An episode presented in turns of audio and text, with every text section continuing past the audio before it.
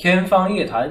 最近“跨界”这个词火遍了大江南北，大到企业界、产业界，很多企业要去寻求自己业务领域之外的突破。那么，很多个人也想在自己本职工作之外去做另外一份事业，比如做一个斜杠青年。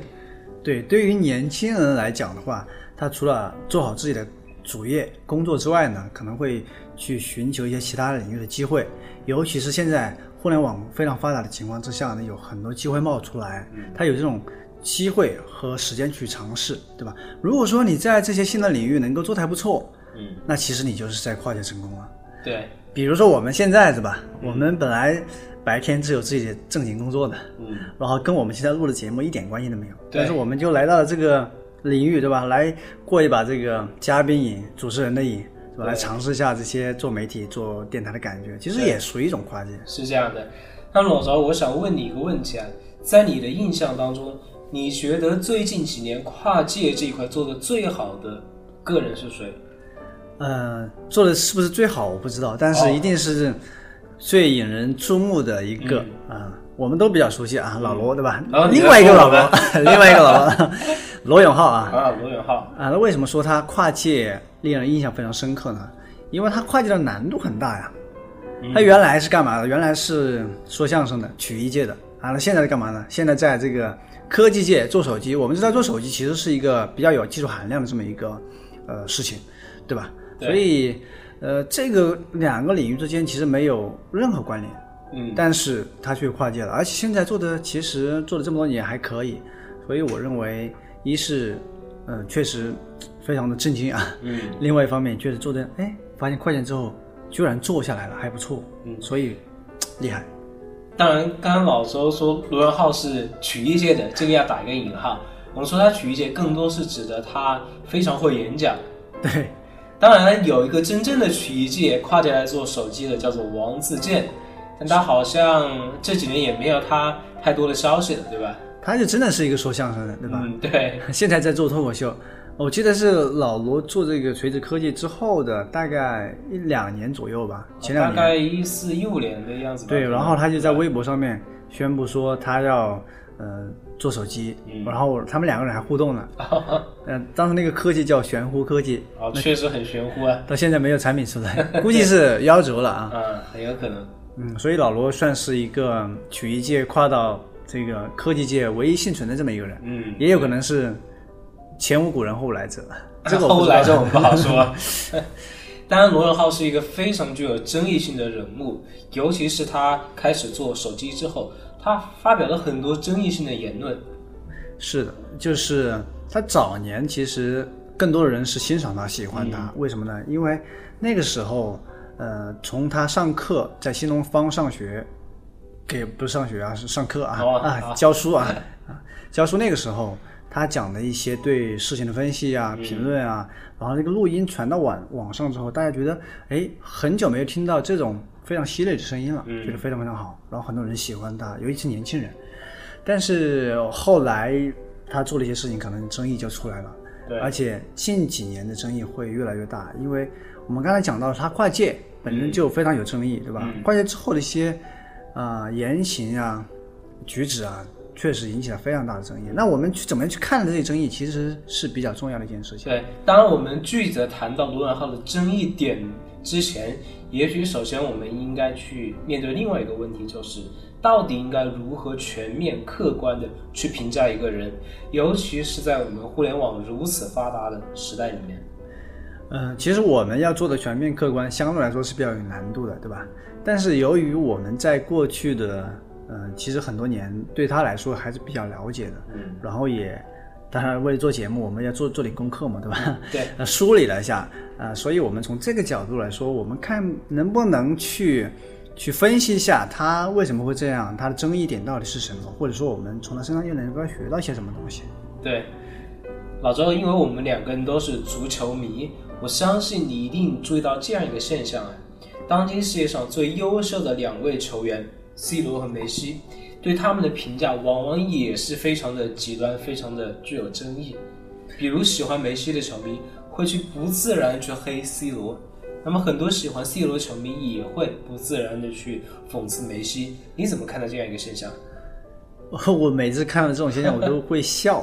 嗯当然早年啊，就是刚开始看足球不久的话，觉得哎，我喜欢这个人，那我就会用他来跟另外一个人对比，然后觉得我一定啊，我的偶像比对对面那个偶像强，会有这种心态。现在我觉得我再来看这些所谓的梅西粉也好，C 罗粉也好，他们所呈现出的状态跟我那时候是比较像的，就觉得非黑即白，对很有意思。其实我觉得挺逗的，他们一些言论。对，换句话说，这些球迷都是用一个单向度的标准去评价一个人，往往这些标准还是有利于他自己喜欢的那位球员的。对？事实上，我们讲评价一个人，其实是非常复杂的一件事情。确实是这样。嗯，我不知道，那可以可以给我们举个例子，就是。嗯就是说到这个评价人啊，我们有时候是不是会有一些误区啊，或者说一些生活中常见的一些这种现象？嗯除了我们刚才讲的这些球迷这些忽视之外的一些，嗯，我想起之外的，但其实和评价人也有关系的，叫做星座。哦，星座，对，我不知道你有没有这样一种感觉啊，就是觉得星座的那些描述好像非常的准确。比如我是处女座，那好，那我就是完美主义；我是双鱼座，我就是浪漫主义，好像和我们每个人都能够一一的对应上。但我觉得这个不一定准，对吧？嗯因为倒是发现身边的，尤其是一些相对年纪比较小的这些小朋友，他们对星座特别有讲究。嗯，他觉得，哎呀，我去看一个人的时候，我要先研究他是什么星座，这个很有意思。对。但事实上是什么？很有可能是啊，呃，十二个星座其实是对某一个人十二个不同面相的一种描述。换句话说，就是每个人的性格本身就包含了十二个星座的特点。如果一个人他没有事先的了解过星座，他看到相关的描述之后，也许会觉得这十二种描述好像和我都非常相符合。你起码有那么一点是深得我心的，对吧？一定是这样的。那么这样一种现象，在心理学里面也有一个专有的名词，叫做巴纳姆效应。那巴纳姆效应指的是啊，很多人都会认为啊，一种笼统的这样一种一般性的描述，会非常呃符合自己的特点。当人们用一些普通的、含糊不清的、广泛的形容词来描述一个人的时候，人们往往容易接受这样一些描述，并认为这些描述讲的就是自己。我觉得这个是不是就是呃很容易做一个心理暗示，对吧？嗯，我我觉得是的。这个你刚才说的这个巴纳姆效应，我觉得生活中应用最广的可能是算命了。哦，对对，是吧？你有时候看一些这个段子，其实挺有意思。你任何人过去，他都能够用同一套差不多的说辞，然后你会觉得啊，真的说的就是我啊，太理解我了。对，这很这很有意思啊！我觉得这个可能就是真的活学活用啊。我想起，呃，有一次听一个什么节目，我忘了，大概讲的就是，呃，一个人他他作为一个治疗师还是一个什么样的角色？嗯，他会经常接待那些呃中年的妇女啊。每当他看到一个身着比较华丽的中年妇女走过来的时候，他一定会对他们说一句。我知道你心里一定很苦，然后那个中年妇女听到这句话之后，哗啦啦的眼泪出来了。嗯，这个有可能，我觉得是不是这样？就是，哎，你来找我一定是有事，对不对？对，我再一看到你，其实我就随便说一句，就说你心里有事，心里有很苦，一定会打动你的这个内心。说的就是我。其实我对每个人都这么说。对，而且如果说一个人心里有苦，我们说哪一个人心里又没有苦呢？是的，对，所以他通过这样一种比较宏观的、比较广泛的这样一种大词去描述，这个叫做巴拉姆效应。这个还是挺有效的啊。对，那么话说回来呀、由于人的复杂性，我们想要客观评价一个人的时候，一定要还原他的多种的面相。比如我们传统的意识形态里面去评价一个历史人物，大多会用的标准就是德，也就是善和恶。当然，我们知道德是远远不够的，所以在德的基础上，我们又会加上才。那么德和才就成为了去评价很多人的一种标准，甚至是到我们现在公司的选拔人才的时候也会这样。我记得啊，以前在大概零八年还是零九年的时候看《赢在中国》的时候，那个时候是蒙牛的董事长刘根生，当然是三聚氰胺之前的他呀。他说过，他们公司之前选拔人才的、培养人才的一个标准，叫做有德有才，破格重用；有德无才，培养使用；有才无德，限制录用；无才无德，坚决不用。其实我觉得这话其实挺有道理，嗯，但实际上，就说你要在实际的招聘引用人过程中呢，去细化考察一个人的话，可能还不是那么的细致，因为它只有两个维度，而且你没有细分到底什么是才，到底什么是德，对对吧？所以是一个比较笼统的一个说法。对，而且德和才之外，是不是还有更多的、更丰富的评价标准？对，嗯所以我觉得像现在可能企业里面用的一些量表会更加的细致，会更加的科学。那话说回来，嗯，这个叫 MBTI 对吧？啊，像像你们公司这应该有用对，吧？像这种的话，嗯，你用了之后，但是也不见得就能够完全去给这个人下定论，对吧？对我们说 MBTI 其实也是相对来说，它有呃四个维度、八个方面的这样一个评价，相对来说其实也算还比较丰富的。但其实我们如果在实际的工作当中，会明显的感觉到，即使相对比较丰富的评价标准，真的衡量一个具体的人的时候，还会感觉不足。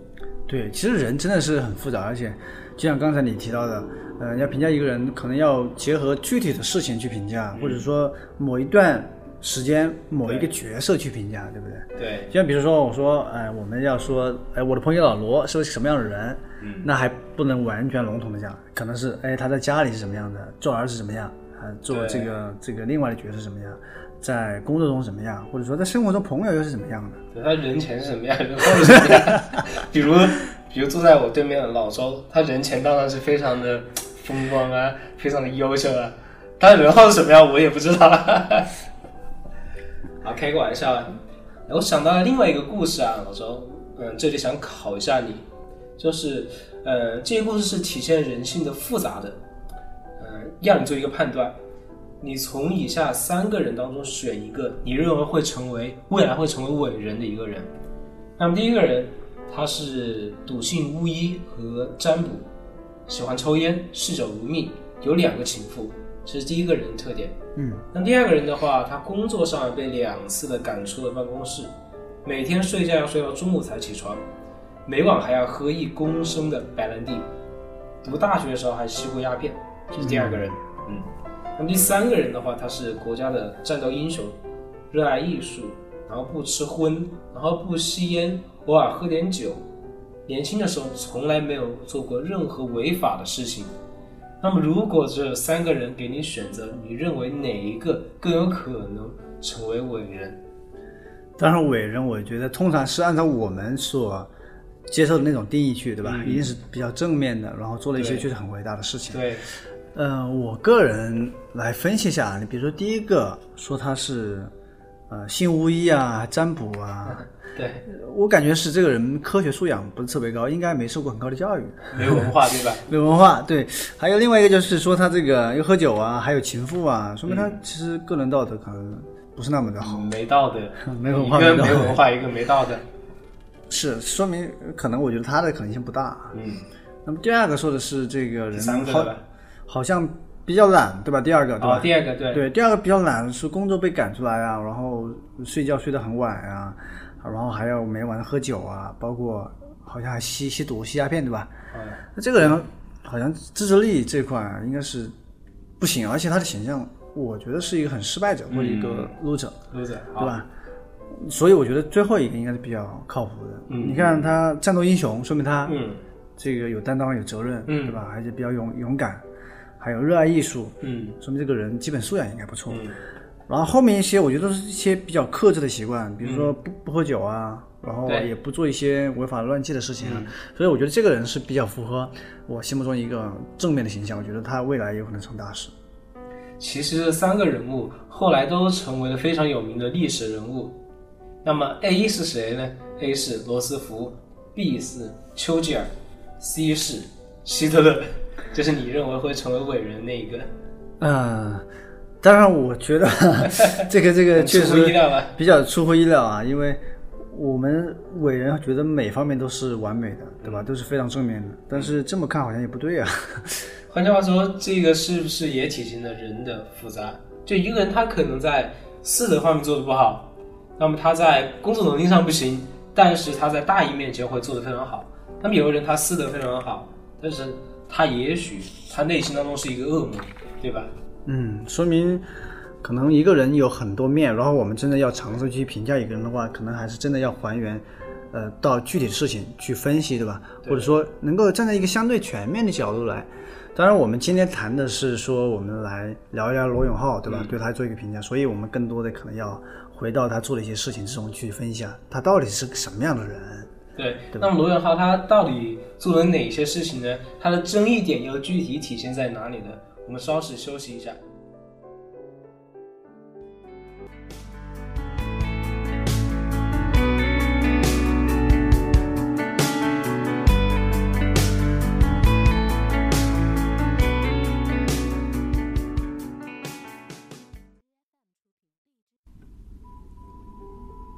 好，天方夜谭。刚才那一趴我们讲到了如何全面客观的去评价一个人。那么话说回来，谈到我们今天的主角罗永浩，我们究竟应该如何全面客观的去评价他呢？如何面对他的几大争议点呢？我觉得目前来看的话，因为他做这个垂直科技有六年时间，所以我们完全可以从一个企业家或者创业者这个角度去给他定位，对吧？当然，我们从这一点往回溯的话，呃，就发现他其实角色转变了很多，他做了不同的事情，每次都跨界。所以我们在立足现在这个基础之上呢，也回顾他过去的一些事情，看看，哎，他的争议怎么来的，是什么，然后我们又怎么看待这些争议？对，如果说到要去评价一个企业家，我想标准应该相对来说是比较确定的。我认为至少有三点。第一个就是这个企业的市场占有率到底怎么样，这我觉得是用户对于企业最直观的一个认可度的体现。那第二个就是公司的财务的相关的指标怎么样？好的公司一定是一个赚钱的公司，无论这个公司是从用户的手上赚钱，还是说从投资人的手上赚钱，他只要赚到钱，我觉得他就是很成功。嗯，这个说法有意思。对，那么第三个的话就是要看。这家公司或者这个企业家是否推动了行业的创新？那我觉得，当然，作为企业家这个角度来说，对，嗯，起码近两年出了两款产品，我认为还是不错的，Pro 一、Pro 二，对吧？对，像你也用这个 Pro 二，对吧？对包括 Pro 二 M 都用过。整个市场对它的反馈来说还是不错的，所以应该来讲，呃，起码比过去两年、过去四年啊，过去四年确实要做得好。所以我们说，罗永浩应该能够算上一个站上这个行业牌桌的一个企业家。我觉得这样评价应该算是比较客观的。对，而且我觉得从创新的这个角度来说，他做的一些创新，确实在这个领域来说还做得不错的，嗯，对吧？不管是软件方面的，还是包包括它的设计方面的，呃，还是取得了一些良好的口碑的。我觉得是。所以我们这几年才会听到，比如像小米的雷军。周鸿祎的三六零有收购垂直科技的相关的新闻传出来，对吧？对，说明他做的某些方面还是目前这个市场上比较缺少的，对吧？做的不错的地方。对，嗯。那么这样一个企业家到底为什么会引起那么多的争议呢？中国的有这么多企业家，为什么独独是罗永浩？其实坦白讲，按照我们社会通行的这个评价人的标准来看的话，罗永浩他已经是功成名就了。对吧？他做过很多事情。这样说，对对，做的还挺不错的。包括现在我们开玩笑说他这个企业估值十亿，叫罗十亿嘛。当然这十亿就啊开玩笑的说法啊。嗯嗯，那为什么他会有这个这么大的争议呢？那我们先说一下，就是他的争议到底是什么？嗯，或者公众黑他，理由是什么？我觉得其实有两点啊。嗯，第一点就是说，他是不是在过度的消费理想主义？消费他自己理想主义者这个形象，嗯，这个怎么讲呢？怎么讲呢？我觉得是这样的，就是我们首先说，哎，他这个理想主义者的形象怎么来的，对吧？嗯，这个可能就要追溯一下历史啊，多年以前，对他那个时候，long long ago，对他二十八岁的时候，他其实应聘去这个新东方教 GRE，对吧？教 GRE 的词汇。然后呢，进去之后确实讲的挺不错的。哎，当时他好像是闭关的大概四五个月吧，然后去这个学 GRE 的单词，我记得有这样一个故事。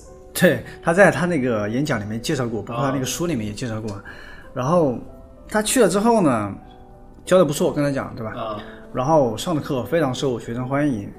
然后呢，接下来就是他的声音被扩散到网络上，嗯就是有学生把他这个讲课的视音频录下来之后放到网上。那个时候互联网又刚刚兴起不久，所以一下子就铺开了。大家一听，哎，发现这个老师真的很犀利啊，嗯，就不跟我们传统印象中的那些老师完全不一样，对不对？形象不一样，而且他讲的内容确实，比如说对一个事情看法，对一个事情的评价，确实非常的新颖，非常的犀利，而且带有某种呃，我们叫什么？叫做这个那个那个是叫什么？反制的另外一面叫什么？就启蒙的感觉。哦，启蒙，对吧？所以别人听了觉得，尤其是大学生听了非常非常好。嗯这就是刚开始他这个大家觉得他有这种理想主义的形象了，对吧？对这刚开始了，接下来就是他做了一件事情，可能更加有这个形象，就是他做牛博网。哦，牛博网这个我有印象，这个应该说是很多年轻人当时的思想启蒙的一个网站。当时有很多作家，比如像梁文道啊、这刘玉啊、什么艾未未啊、韩寒啊等等。很多人在上面写写博客嘛，对对吧？写博客，对对。然后这样一件事情呢，嗯，那毫无疑问，在年轻人心目中那是很了不起的，对吧？哎，当时这个刘博网好像号称是从来不删帖的一个网站，国内唯一一家。对，说到这个不删帖啊，呃，当时比如说出了一些公共事件，比如厦门的 P 叉目对这个项目，当时很多民众去上街去去反去游行啊，去闹啊，对吧？但是媒体不敢报道嘛。嗯。但牛博网有很有些人在上面就实时的去报道，发图片呐、发现场的一些东西，所以因为这样的事件它，更加的放大了他这个形象嘛，叫理想主义者嘛，对吧？对就是是一个知识分子一样的是吧？对 公共知识分子这样这样一种形象。后来刘文老师关的，我觉得好像更加重了他这样一种形象。对，就是有点反抗主流对，这样一种形象。嗯嗯嗯，呃，然后后来呢，后来就是他也做了一一个系列的演讲，叫什么？叫我的奋斗嘛。我的奋斗，对，对，就介绍他过去的一些呃做法呀，做一些事情呀，包括一些观念之类的，也很受欢迎，嗯很受欢迎。然后再接下来就他就创业了嘛。啊，对，其实第一次创业，呃，不对，因为牛博网算他第一次创业，哦，那应该第二只是说第一次创业他不挣钱，对吧？第二次创业是做这个回归老本行，做老罗英语，做了个培训机构。嗯啊，与此同时呢，他又做了一个系列的演讲，嗯做了叫《一个理想主义者的创业故事》，嗯包括这个演讲系列，一直到他做锤子手机的前面一部分，都还在讲这样一个，呃，这样一个演讲。他演讲又很有说服力，对。又很有煽动性，嗯。对吧？呃传播也很广，对，所以总结起来，我觉得他这个理想主义的形象啊，真的是一方面他做了一些事情，嗯。然后另外一方面呢，他这个演讲能力又极大的传传播了对对对。而且实际上还有一些另外一些事情，对吧？比如说他去呃这个汶川大地震救灾呀、嗯，呃去为一些弱势群体募捐呐、还有西门子，啊，维权那个事 对吧？维权事件？呃，维权那个事情也是是和方舟子的那个当时闹得非常厉害，对，更加重了他这样一种形象，对这种不畏权威的这样一种形象就是。斗士是吧？对对，嗯其实总之就是理想主义者的形象。嗯，对，理想主义，那这个其实理想主义者的这个形象，包括他的大量的粉丝，其实嗯是算是一种很大的积累，对不对？对，对吧？然后呢，我们为什么会说有些人质疑他说你消费这个理想主义者这样一种积累的名声呢？是因为他做手机之后，早期这个手机啊，其实我们很难讲做出来的手机，比如说刚开始的这个 T 一，对不对 T 一，？T 一到 M 一，其实有些产品确实，我如果我们按照市场的标准来说，它还不能算是非常好的产品，但它价格并不低。对，是这样，然后为他买单的这些人呢，基本上都是他的粉丝。嗯，他买到的产品，我们不客气的讲一句，就是说，他不止这个价格，不止这个价格，对，可以这样说。？你我记得你用过一款它的 M 一嘛，对不对？M 一怎么讲呢？它有它做的比较好的，比如用户体验这一块，软件这一块、设计这一块，包括手机的外观，我觉得都还是在安卓手机里面算是比较中上游的这样的。但是它有非常严重的短板，质量问题吗。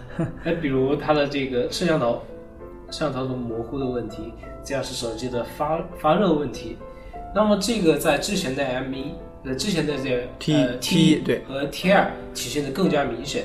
就是发热啊，包括易碎啊等等一系列的问题啊，所以呢，大家会觉得，我们当时为什么买你这个手机，是冲着你这个理想主义者，冲着你的情怀冲。着你这样一个品牌，对，那这个是不是老罗有意这么为之？我们不不敢下定论，但是客观上造成这样一个结果，就是你在产品不足的情况之下，功能不好的情况之下，你去用一些理想主义的这这些，包括情怀这些东西来包装，最后产品卖出去了，那其实消费者他某种程度上来说，他是权益是受到损害了的。就是换句话说，呃，如果客更客观的去评价，嗯，这件这样一种行为，很有可能就是一种欺骗消费者的行为，它不仅仅只是一种消费理想主义了。对，所以你既然是做一个商业的东西，那要用商业的规则来讲话。对，但它更多的有时候我们感觉就是它把一些非商业的东西掺杂进来，尤其是说我们刚才讲的理想主义，所以我们就就很多人就黑他，也不叫黑他吧，就是嗯，他有这个嫌疑起码对吧？比如说你是消费这些东西，用别人的钱来消费这些东西，对，那么刚才我们花了很大篇幅来谈罗永浩的争议的第一点，就是他的过分的消费理想主义。那么他第二点争议呢？嗯，其实说到第二点，对，刚开始说的，我说首先对吧？肯，定还有第二点，然后，嗯，还有然后，那第二点，我觉得就是他的这种一种形式风格，包括作风，是太富有攻击性。嗯我们可以打个比方，就觉得它是一只刺猬，嗯但是这个刺猬它非常具有攻击性，不是一般的刺猬，嗯，所以呢，有时候有这个嘴炮的嫌疑。这个嘴炮怎么讲呢？就是体现在很多方面啊。你比如说我，我还是回顾历史，long long ago 啊。那当年这个去一鸣新东方的时候，其实以他的当时的这些学历什么的是达不到要求的。嗯但是他写了一封，呃，非常有水准的这个牛逼哄哄的这个求职信，是吧？嗯里面呢就有一些我们叫 diss 他给他上课的一些老师的一些这些话啊、其实完全可以体现出他非常富有攻击性的这种性格。对，嗯，而且他走了之后，就是从这个呃老东家离职之后呢，在接受采访的时候，其实是嗯明确表达过对老东家的不满，对老板的一些不满的。所以从他这种性格来说，那个时候就基本上决定他后面嘴炮的这种 这种路子会越就一直往后走，对，对吧？尤其是到他做手机的时候，和他做手机的初期，包括对小米啊、对魅族啊、对华华为为啊，甚至苹果我，觉得，对苹果，对，甚至苹果啊，啊是，我觉得那个时候他的一种批评，很多时候就是一种不自量力，一种站在非常不客观的一个角度去评价行业对手。对，就是站在由于他是一个新编担子，对吧？你可以说是一个门外汉，嗯，然后那个时候就要开发布会，然后大肆的去讲这对手哪里做的不好，哪里做的不好，我一定不会怎么怎么做，对手这么做一定是为了怎么怎么样，跟我这个行为相比呢，显得这个这个很不好，对吧？所以，呃，确实有这样大量的这样的行为，而且实际上后面事实证明，他有些讲法是站不住脚，嗯。就证明了他确实早期有些行为确实是嘴炮。你比如说，我印象非常深刻的一点就是，当时小米不是经常搞这个，呃，就是限购嘛，限购对。对，就是比如说抢购，哎，明确切讲周二我，记得那个每周二对吧每周二，每周二抢购，他觉得这种行为其实搞饥饿营销很不道德。但其实我们讲，这是一家新公司去控控制自己的库存、控制自己供应链的非常好的，包括成。本，对吧？包括从各个方面风险考量来看是非常有必要做的一个事情。嗯，啊，早期是攻击他们，但实际上后来当他出到 T 一的时候，包括 T 系列前面几部手机都是这样，都出现了大量的供应链的问题，然后只能像当年的小米所谓的搞饥饿营销那样去限量发售，而且很多其实，嗯，用户订购了之后要花好几个月才能拿到手机，所以这个印象还是比较深刻的。嗯，对，我觉得这种呃体现他这样一种好斗，有也有可能是和他生长的环境是有关系的，因为他是一个东北人，对吧？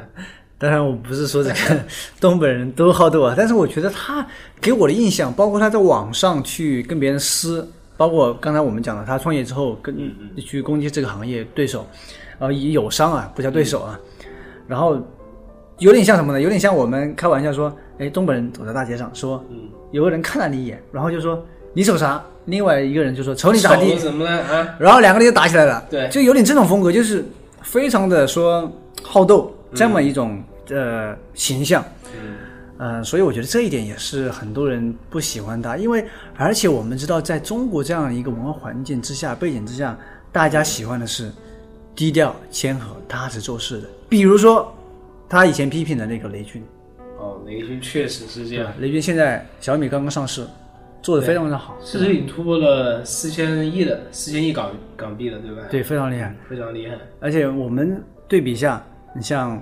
雷军为什么没有那么招黑？一方面，我觉得是，比如他很低调、很务实，然后他是科班出身，对不对？就是在在这个科技领域混了很长时间的。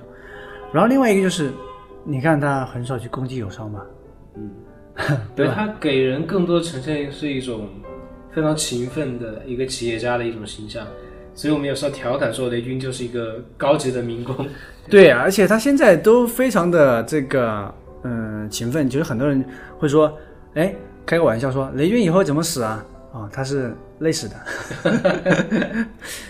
哎，罗永浩的这样一种攻击性，我觉得不仅仅体现在他对外对友商这一块，也体现在他对自己的内部的员工以及合作伙伴这一块。